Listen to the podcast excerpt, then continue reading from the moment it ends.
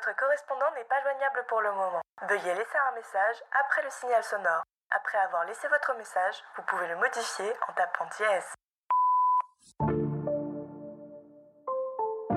Salut, vous écoutez Après le bip, le podcast qui vous raconte la santé pour de vrai. Aujourd'hui, nous avons rencontré Nancy Léon. Nancy est journaliste et elle nous a raconté son parcours avec l'endométriose et la PMA. Bonne écoute Bonjour à tous, bienvenue dans ce premier épisode d'Après le bip, la santé racontée pour de vrai, présenté par Yakadir. Aujourd'hui, nous recevons Nancy Léon. Bonjour Nancy, je te laisse te présenter. Bonjour à tous, je me présente, je m'appelle Nancy Léon, j'ai 39 ans, je suis journaliste et autrice. J'ai récemment écrit euh, un livre interactif qui s'appelle Endométriose PMA, comment me vu ton parcours, dans lequel il y a entre autres mon témoignage en fil rouge et une vingtaine d'interviews d'experts de la médecine euh, allopathique et naturelle. Et l'objectif de ce livre, c'est vraiment d'apporter le maximum de réponses possibles aux patientes qui sont souvent malheureusement esselées au quotidien.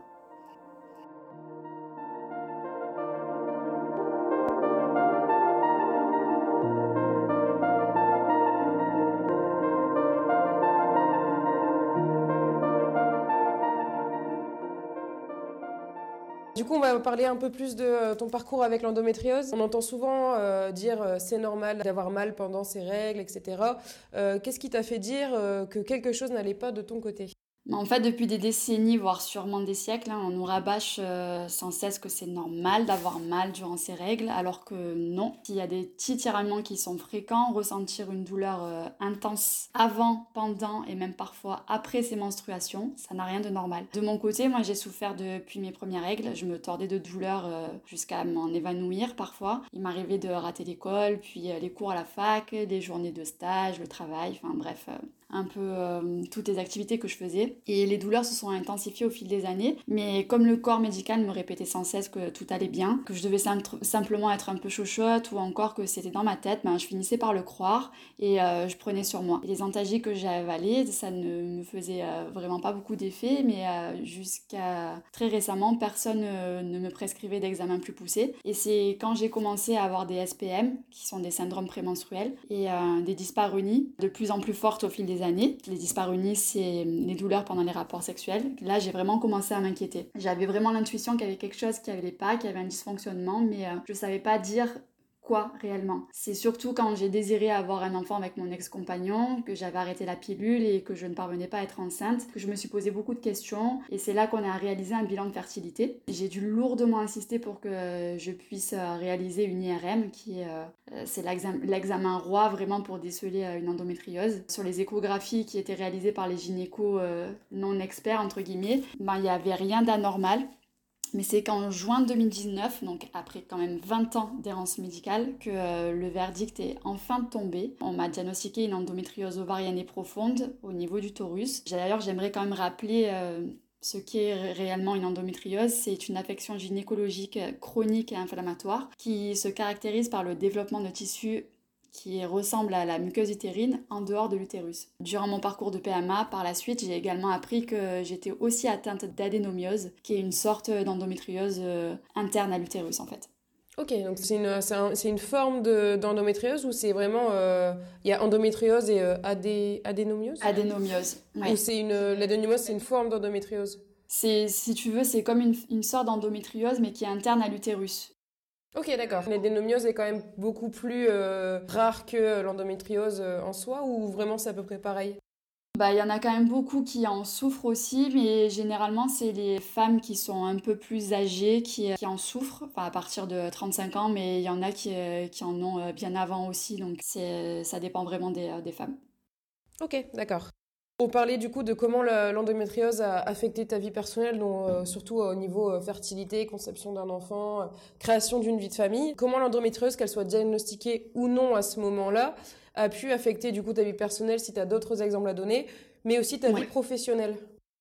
Mais tous les pans de ma vie ont été affectés, que ce soit perso, euh, professionnel, euh, intime. Et euh, c'est parfois difficile de pouvoir gérer les douleurs quand on travaille ou d'avoir des rapports avec son compagnon ou sa compagne ou encore de sortir avec ses amis. Il y a certains qui comprennent pas pourquoi je peux annuler des rendez-vous au dernier moment ou pourquoi je ne bois plus d'alcool par exemple à l'apéro, pourquoi j'évite de manger de la junk food ou des plats qui sont trop riches, trop épicés, en sauce, etc. Et sincèrement, ça devient presque épuisant de devoir se justifier sans cesse parce qu'on n'a pas forcément envie tout le temps de dire que bah voilà, si on mange ça ou ça, on va avoir mal après et que pendant trois jours on va pas être bien. Et euh, du coup, euh, il m'est arrivé souvent d'appréhender euh, ben, ces petits moments de plaisir, que ce soit entre amis, en famille ou même à deux. Et même d'appréhender les vacances parce que ça peut très vite virer au cauchemar. Quand t'es pas chez toi et euh, que t'as une crise d'endométriose qui se déclenche ou même que t'as tes règles pendant les vacances, ça peut être compliqué de, de pouvoir gérer euh, les crises d'endo quand t'es en vacances parce que souvent euh, t'as envie de profiter, de visiter plein de choses, t'as pas envie de rester au lit et parfois tu te forces, tu prends plein d'antalgiques pour, pour aller mieux. Ben c'est pas top quoi. Mais t'essayes de, de pas trop montrer mais des fois c'est vrai que c'est difficile. Mais du coup, là, tu estimerais que ta maladie est clairement euh, handicapante dans ton quotidien? Oui, alors euh, actuellement, ça va beaucoup mieux, mais euh, oui, elle a pu être vraiment handicapante dans, à plein de moments différents. Par rapport à ces, à ces douleurs dont tu parles, donc ces grosses crises, comment est-ce que le corps médical a réagi face à ces douleurs? Est-ce que tu as l'impression que tes douleurs ont pu être minimisées ou au contraire bien prises en compte par le corps médical? Clairement, les douleurs sont minimisées. Euh, je veux juste rappeler que l'endométriose, quand même, elle a été découverte en 1860. Et on en parle dans la sphère sociétale que depuis quelques années. Et euh, elle a été mise au programme de médecine seulement qu'en 2020, c'est hyper récent. Il y a donc euh, encore que très peu d'experts en la matière. Et mes douleurs, comme celles de millions d'autres femmes, on est quand même 2 à 4 millions en France et je crois 180 millions dans le monde. Et je pense que les chiffres sont quand même minimisés. Il y a encore euh, une errance médicale qui est assez longue, même si euh, il y a des, euh, des, efforts qui sont faits aujourd'hui et qu'on arrive à détecter grâce à des nouveaux tests salivaires, etc. Par, par exemple, plus rapidement l'endométriose, enfin normalement, mais c'est vrai que c'est encore très très très long. Et donc oui, les, les, douleurs sont souvent minimisées et ça c'est pas normal parce que on pense souvent que le corps médical a, la parole d'évangile, mais il faut aussi apprendre à s'écouter et surtout se faire entendre un docteur ne vous écoute pas, il faut insister, il faut en consulter un autre jusqu'à ce qu'on prenne vraiment en compte euh, ben, vos ressentis parce que c'est pas possible de rester euh, comme ça, quoi. Ouais, c'est clair. C'est vraiment l'expression euh, trouver chaussure à son pied au final, quoi. C'est trouver un corps médical, que ce soit soignant, médecin généraliste, gynécologue, etc., en qui, bah voilà, on peut avoir une confiance mutuelle et qui nous croit dans ce qu'on dit aussi, quoi. C'est très très important d'avoir cette confiance-là.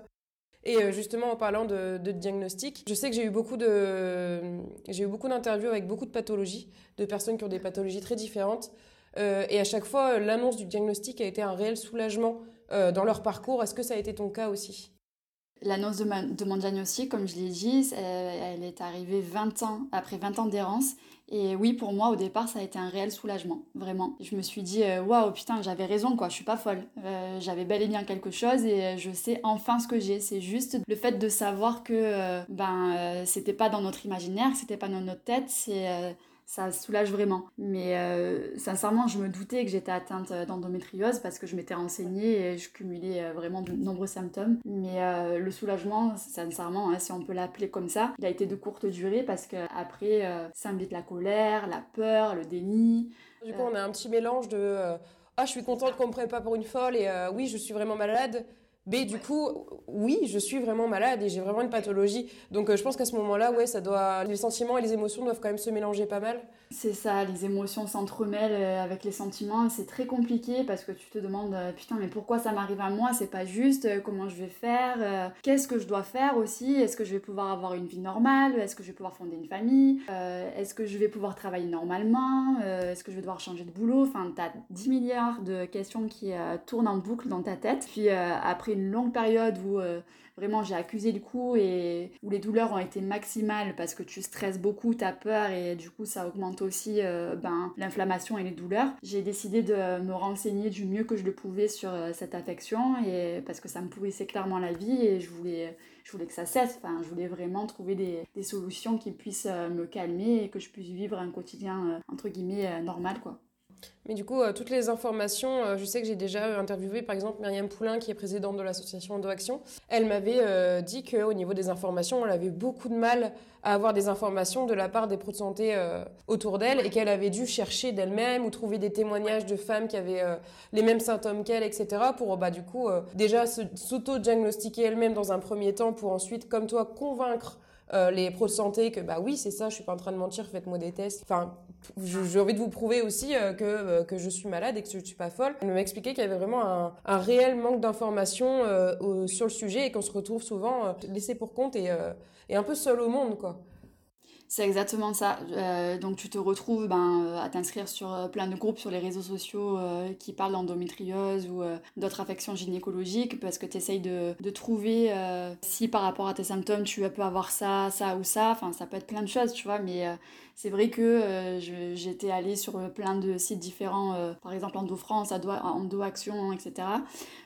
pour voir si je cumulais vraiment les symptômes et je, cochais quasiment toutes les cases et j'étais persuadée d'avoir ça. Sauf que euh, bah, on m'écoutait pas et c'était compliqué de, se faire entendre. J'ai dû batailler pendant quand même plusieurs années. La première fois que j'en ai parlé, c'était en 2016 à, des gynécologues qui m'ont dit que non, euh, mon endomètre était parfait, que tout allait bien, euh, que j'avais pas à m'inquiéter. J'ai réussi à, passer une IRM seulement en 2019, donc trois ans après.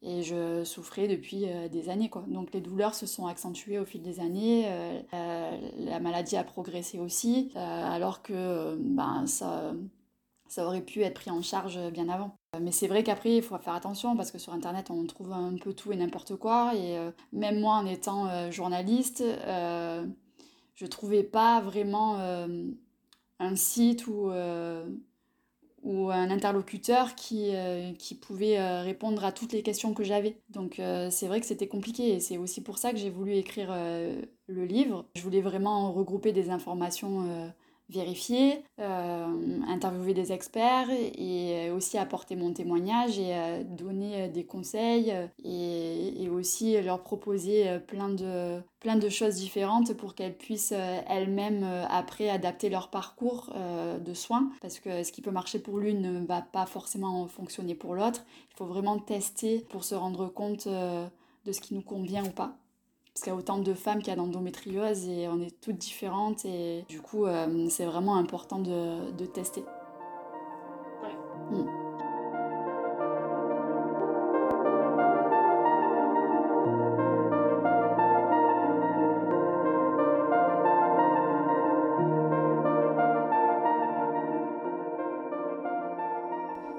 On va aller à la suite de, l'annonce de ton endométriose, de comment tu l'as vécu, etc. Donc, bah, suite à cette, cette annonce-là, euh, tu découvres ton, ton hypofertilité. Comment ça se passe pour toi à ce moment-là? Ben, euh, ça a été compliqué parce que, comme je te l'ai dit, je me demandais euh, est-ce que je vais pouvoir fonder une famille? Est-ce qu'un jour je vais pouvoir avoir des enfants? Est-ce que, euh, ben, déjà, mon conjoint va vouloir rester avec une personne qui a des problèmes de fertilité? C'est compliqué, c'est dur à encaisser puisque moi je voulais vraiment devenir maman et de te dire que tu vas devoir passer par un parcours PMA, c'est dur à encaisser, mais tu te dis, bon, bah, si ça peut me permettre un jour de réaliser mon rêve de devenir maman, ben je fonce. Malheureusement, mon bilan de fertilité n'était pas au beau fixe parce que en fait l'endométriose, vu que j'ai des, euh, j'ai des kystes ovariens, enfin j'ai des kystes ovariens et des endométrioses sur les, des endométriomes sur les ovaires, euh, ça a quand même euh, vachement impacté ma réserve ovarienne. Et la gynéco spécialisée en fertilité qui nous suivait, elle nous a très rapidement dit, au vu des résultats, que bah oui, une PMA devrait être nécessaire et que ça serait difficile euh, d'avoir un enfant euh, sans assistance médicale. Je tiens quand même à préciser que euh, c'est pas parce qu'on a l'endométriose qu'on a forcément des problèmes d'hypofertilité. Ça touche seulement 30 à 40% des femmes qui sont atteintes d'endométriose. et bon, ben, moi je fais partie de, ces 30 à 40% là. du coup, vu qu'une grossesse naturelle était peu, peu probable, ben, on nous a dit clairement qu'il fallait passer par une FIV. C'est que juste des stimulations, ça suffirait pas. Et, j'ai dû faire les stimulations plus la FIV qui est la fécondation in vitro. C'était la seule option qui pouvait maximiser, maximiser pardon, nos chances pour, pour un jour être parent. Ok. Et comment est-ce que tu as, vécu tout ce parcours, ce parcours de grossesse? Ça a été compliqué? Est-ce que bah, vous avez gardé espoir jusqu'au bout? Il y a eu des moments peut-être un peu plus compliqués où euh, vous étiez un peu plus, euh, un peu plus stressé, un peu plus à baisser les bras? Euh, Comment ça s'est passé? Et combien de temps au final ça a duré tout ça? Ouais, c'est mon parcours a été semé d'embûches, ça n'a vraiment pas été simple euh, parce que la PMA, euh, ça nous entraîne vraiment dans des montagnes russes émotionnelles. Euh, ça peut être ingérable et, incessant et c'est épuisant autant physiquement que moralement. Et en plus, bah, il y a le travail à côté, donc tu enchaînes les rendez-vous, le travail, plus les piqûres, les prises de sang, les consultations. tu vois ton corps qui change, qui moi personnellement j'ai gonflé à vue d'œil. J'ai pas spécialement grossi, mais j'ai gonflé. Voilà, les, les, traitements me faisaient gonfler. Euh, et euh, j'étais stressée H24. Et en plus, euh, tu... enfin, c'est un peu compliqué parce que tu comprends pas toujours le jargon médical. Il y a des, termes qui sont pas simples à comprendre et les échanges avec le corps médical est souvent expéditif. Les... Tu as des rendez-vous qui durent maximum 10-15 minutes. Ça va très vite. Puis, euh, t'as pas le temps de poser toutes les questions que tu veux. Hum, tu peux par exemple, moi, euh, je voulais poser des questions sur euh, euh, les effets secondaires, sur les pistes qui s'offraient à nous en cas d'échec. Et à aucun moment, enfin, tu as le temps de poser ces questions, mais il faut le prendre, même si, tant pis, tu vois que ton gynéco est pressé et qu'il y a d'autres patients qui attendent, ben, dans un parcours qui est quand même assez intime et euh, où on a justement besoin de cet accompagnement, de cette intimité, c'est quand même. Euh, enfin, moi personnellement, ça me choque que euh, justement on prenne pas le temps avec chaque chaque famille, chaque femme, chaque chaque couple pour bah, prendre ce, temps-là et répondre aux questions et vraiment les accompagner à 100% dans cette intimité-là, tu vois. Ouais, mais il y a tellement de patientes qui sont en parcours PMA, il y en a de plus en plus. ah ça touche quand même. L'infertilité touche un couple sur 10, déjà c'est beaucoup.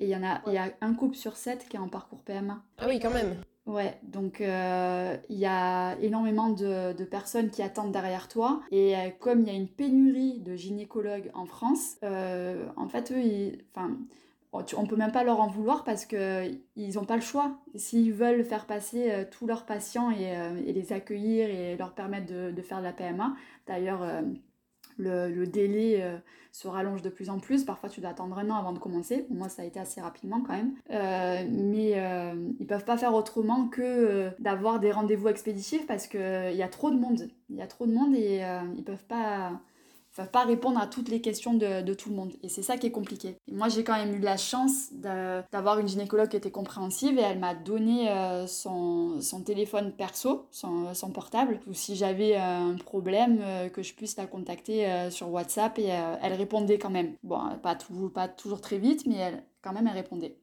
Mais par exemple, on m'a jamais proposé, ni à moi ni à mon ex-conjoint, un suivi psy. Et ça, euh, ben, clairement, ça nous a vraiment manqué. C'est quand même un pan important dans ce parcours-là. C'est primordial. Et même si au départ, euh, ben, il y a des couples qui, en ont, qui se disent qu'ils n'en ont pas forcément besoin, rien que le fait de savoir qu'ils ont le choix à chaque instant, ben, c'est rassurant. Parce que euh, même si au départ, on se dit, bon, c'est bon, on va pas aller voir un psy, on va gérer, en fait, tu te rends compte que tu gères pas quand tu es dans le parcours parce que c'est tellement tu deviens un robot, quoi. Tu es, pris dans le truc et puis parfois euh, tu, tu sais plus trop euh, comment faire, euh, ni vers qui te tourner. Et euh, ça peut être bien de savoir que tu peux aller voir un psy, parce qu'il peut y avoir aussi des incompréhensions dans le couple, euh, des disputes euh, pour un oui ou pour un non. avec les hormones, ben oui, t'as as ton, ton humeur qui, qui est changeante. puis t'as par exemple un partenaire qui souhaite en parler à son entourage parce qu'il a besoin de, de communiquer et, d'exprimer ses sentiments, et l'autre qui n'a pas forcément envie d'en parler, donc ça peut créer des, des quiproquos. Enfin, il y a plein, plein, plein d'éléments qui peuvent se greffer à la PMA qui peut être compliqué à gérer dans un couple. La santé mentale pendant un, parcours PMA, euh, c'est vraiment euh, un sujet euh, qui est très très très important. On devrait pouvoir sincèrement pouvoir proposer de consulter un psy à tout moment. Mais malheureusement, c'est pas fait partout. Ouais, quand ça touche vraiment l'intimité dans Je vais revenir parce que je dis beaucoup le mot intimité, mais je trouve que c'est vraiment, euh, ça fait partie du pan intime de la vie d'une personne ou d'un couple et euh, d'une envie profonde, quasiment viscérale de d'avoir des enfants. Et euh, ouais, c'est une envie tellement profonde et, et, intense que bah oui, la santé mentale va forcément jouer à un moment, que ce soit dans le couple ou pour la personne en elle-même, quoi. Donc euh, oui, c'est euh, c'est quand même euh, moi tu vois, je m'y connais pas du tout dans tous ces parcours-là, etc. Parce que je suis quand même encore assez jeune et je me suis pas encore intéressée à ces projets de vie-là. Mais m'y connaissant pas, tu m'apprends encore. Enfin moi, ça m'étonne qu'il n'y ait quand même même pas juste le fait de proposer euh, à tout moment, même si c'est pas un suivi régulier, ni voilà quelques séances par-ci par-là, euh, au moins proposer euh, si les personnes en ressentent le besoin. Et je trouve ça dingue que bah, ça soit même pas proposé quoi au final. Bah, il y en a certains qui proposent, hein, mais dans quelques cas, enfin je pense qu'il y en a quand même beaucoup, il y, en a beaucoup qui le proposent pas. Et d'ailleurs, enfin je vais pas citer le nom de mon ancien centre de PMA, mais moi ça c'est J'en garde pas un très bon souvenir, surtout au niveau administratif, parce que ça a été vraiment catastrophique. Euh, mais après, ça, c'est mon expérience perso. Euh, j'ai dû par exemple euh, refaire des analyses la veille de ma ponction, car celle que j'avais fournie lors de mon inscription était dépassée de seulement quelques jours, et on me l'a dit au dernier moment, alors que j'ai dû rappeler, je sais pas, le, centre, le secrétariat du centre de PMA au moins trois ou quatre fois pour demander s'ils avaient bien tout checké au niveau de mon dossier, si tout, tout était ok. Et à chaque fois, on me répondait Vous inquiétez pas, de toute façon, s'il y a un souci, on vous appelle. Et en fait, je me suis aperçue, donc du coup, la veille, jusque-là, ils n'avaient pas regardé mon dossier. Enfin, ils ont regardé mon dossier euh, juste euh, la veille de la ponction pour voir si tout était ok. C'est aberrant. Tu fais pas ça, quoi. J'étais tellement en panique parce que j'étais en train de travailler à ce moment-là et, euh, en plus, je me suis dit, mais comment je fais? Ils m'ont appelé à midi. Enfin, les labos sont fermés. je suis en train de bosser. Je peux pas partir comme ça. Enfin, encore ma, ma boss à cette époque, elle a été compréhensive. et j'ai dû faire au moins trois labos pour que il y en a un qui finissent par me prendre parce qu'ils ont eu pitié, je pense. Ils disent non, vous inquiétez pas, euh, on va faire le nécessaire. T'es dans un état de panique pas possible. Donc déjà, t'es pas dans des bonnes conditions euh, pour réaliser les, examens le lendemain. Enfin, t'es en stress permanent. C'était, franchement, c'était catastrophique. En plus, euh, bon, la ponction s'est bien passée.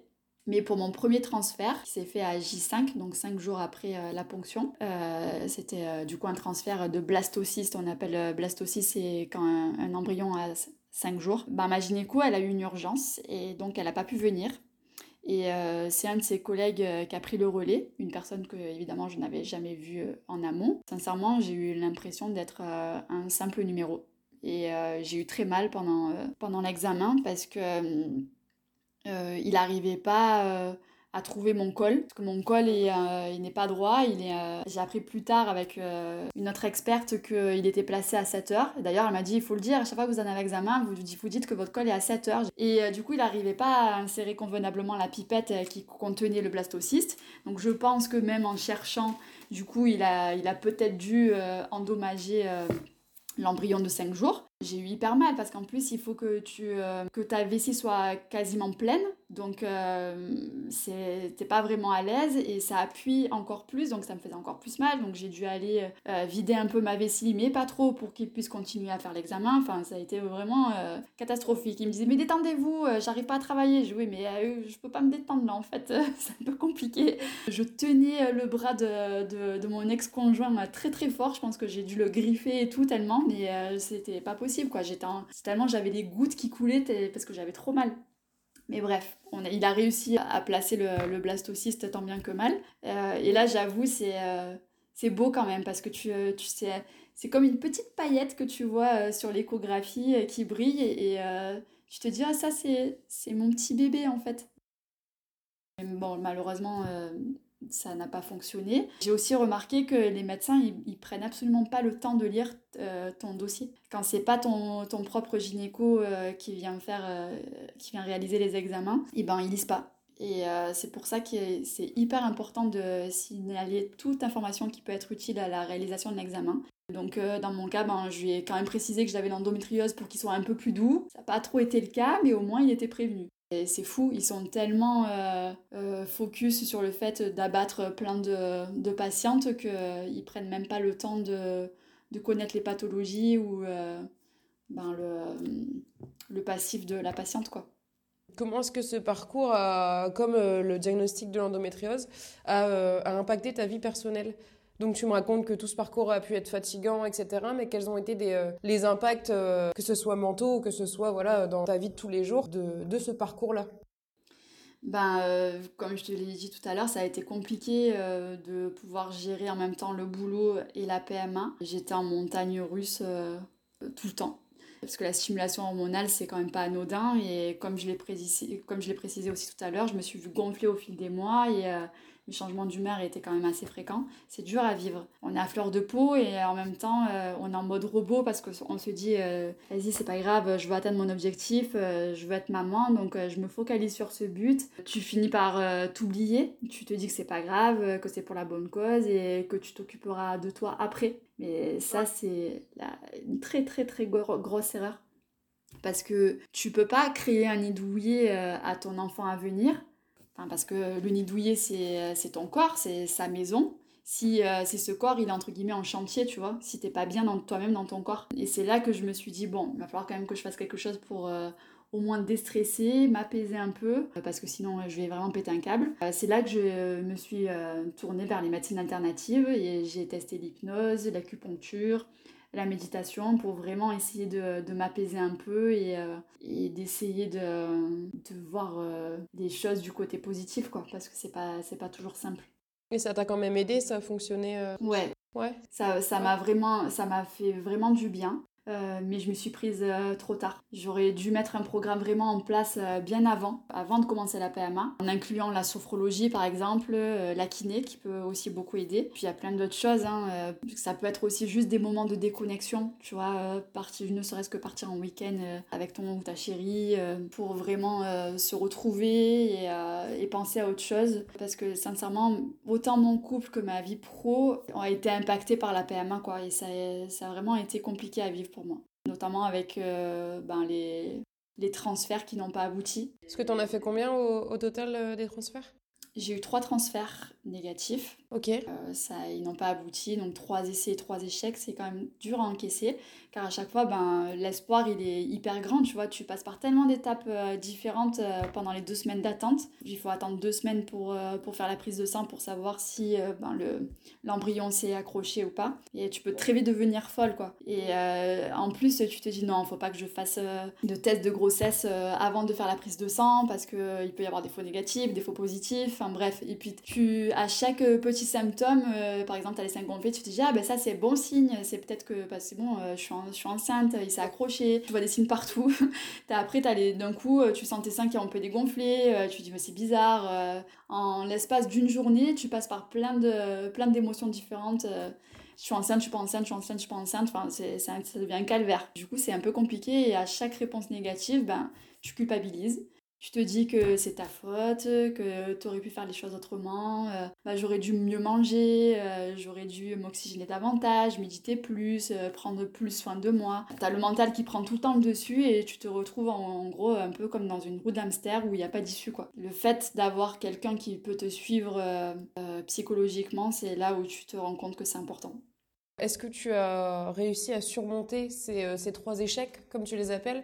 Ou est-ce que tu es encore dans, un, dans une période euh, voilà, où, euh, où tu essayes de surmonter ça? Où est-ce que tu en es aujourd'hui et comment tu te sens par rapport à ça? Bah, Aujourd'hui, sincèrement, oui, j'ai encaissé ces trois échecs. Voilà, c'est derrière moi, je les accepte. Mais euh, pour l'instant, tu vois, je, je n'envisage absolument pas de reprendre le parcours. Bah, déjà, je suis célibataire, donc il n'y a pas de papa. Et du coup, euh, personnellement, euh, je ne me vois pas entamer un parcours de PMA en maman solo.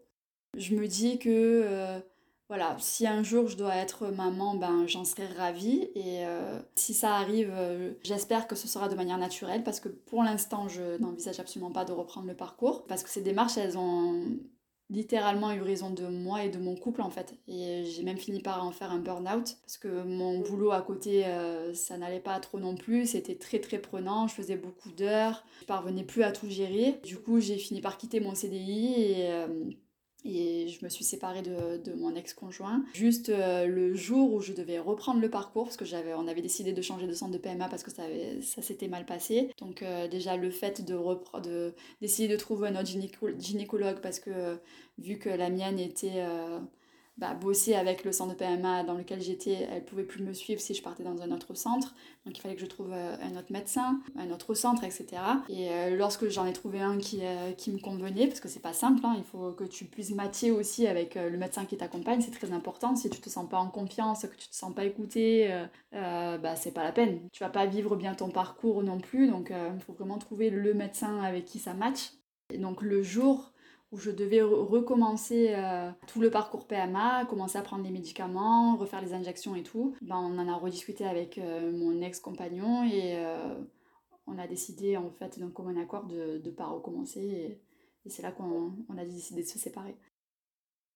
Quelques mois après, j'ai quitté mon CDI et maintenant je suis en freelance et c'est un rythme de vie qui me convient beaucoup mieux et depuis ça fait maintenant un an que, que j'ai arrêté. Enfin, que j'ai arrêté mon CDI. La PMA, c'était en 2021, donc ça fait presque deux ans. J'ai beaucoup mieux et mes douleurs se sont vachement apaisées.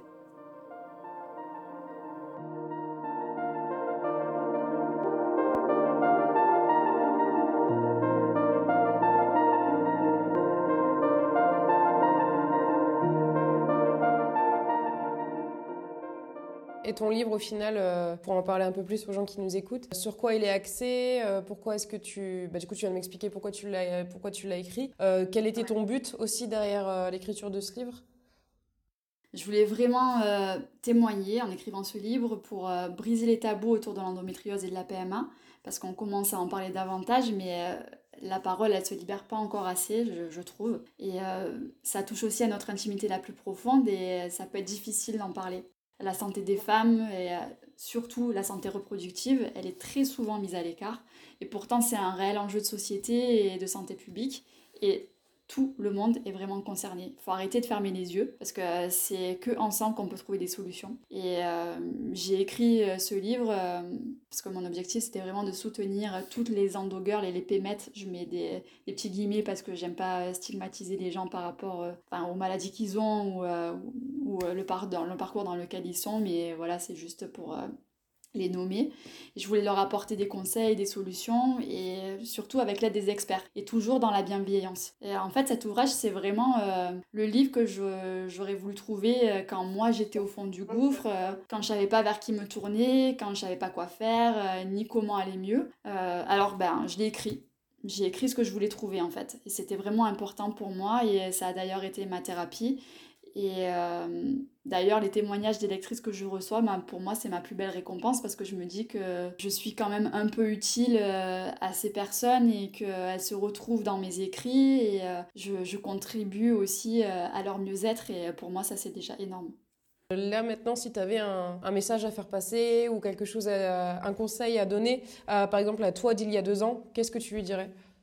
De m'écouter plus, d'arrêter de de culpabiliser, d'en vouloir à mon corps, de me faire entendre, de prendre ma place et, euh, et de mettre en, place des solutions euh, qui peuvent m'aider, de consulter si, si vraiment j'en ressens le besoin. Et le message que j'aimerais faire passer aussi, c'est euh, si vous vous sentez pas écoutée ou comprise, ben, insistez. Si on vous dit non, que tout va bien, que vous n'avez pas d'endométriose et que vous, vous, vous êtes persuadé qu'il y a quelque chose qui ne va pas, demandez un deuxième avis, un troisième avis ou un quatrième, tant, qu'on, euh, tant que euh, on ne prend pas en compte euh, vos douleurs, bah continuez, changez de médecin. maintenant, il y a un site qui s'appelle Deuxième Avis où il y a des experts dans toutes les affections possibles qui peuvent répondre à vos questions, qui peuvent relire les résultats de vos examens. Donc vraiment, n'hésitez pas quoi. Posez toutes les questions que vous souhaitez. Il n'y en a aucune qui est ridicule. Demandez aussi de l'aide quand ça va pas. Parlez de ce que vous ressentez à quelqu'un de confiance ou un professionnel. Et aussi trouver des activités qui vous permettent de déconnecter pour vous éloigner du stress, des médisants et euh, des personnes qui ne vous comprennent pas. Écoutez-vous. Faut pas nier vos douleurs. Malgré tout, même si vous avez mal, elles sont là pour vous alerter. Elles vous parlent, elles ont des messages à vous transmettre. Et aussi apprenez à mieux vous connaître. Écrivez, euh, par exemple, si ça, ça, peut vous faire du bien, écrivez à votre corps, à votre endométriose, à votre futur enfant, votre enfant intérieur, euh, enfin peu importe, trouvez une activité qui puisse vraiment vous faire du bien. Euh, et surtout, apprenez à vous aimer, c'est hyper important. Super, super discours de fin. Merci pour ces mots. Pour ceux, euh, celles et ceux qui seraient intéressés, euh, est-ce que tu peux nous dire voilà quel est le titre de ton livre? Est-ce qu'on peut le retrouver euh? Oui, alors lui s'appelle Endométriose PMA Comment mieux vivre ton parcours? Réponse d'experts et témoignages. il est édité chez Fauve Édition qui fait partie de la maison d'édition L'Armatan et il est dispo à la commande partout Amazon, la Fnac. Cultura, bien notre librairie et vous pouvez aussi le trouver dans certaines librairies, mais euh, voilà, sinon commandez-le, euh, vous pouvez le recevoir euh, très très vite.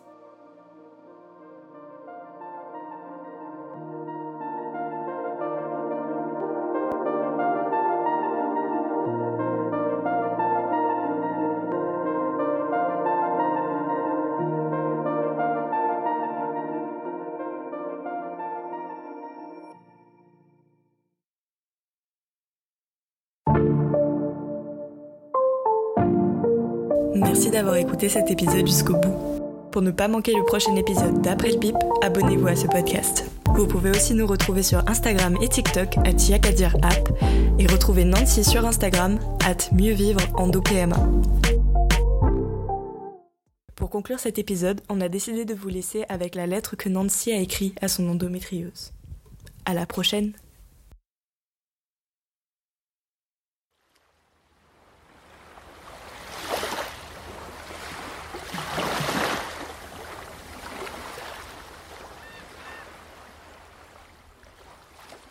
Ma chère et douloureuse endométrieuse, aujourd'hui, je voudrais te dire merci.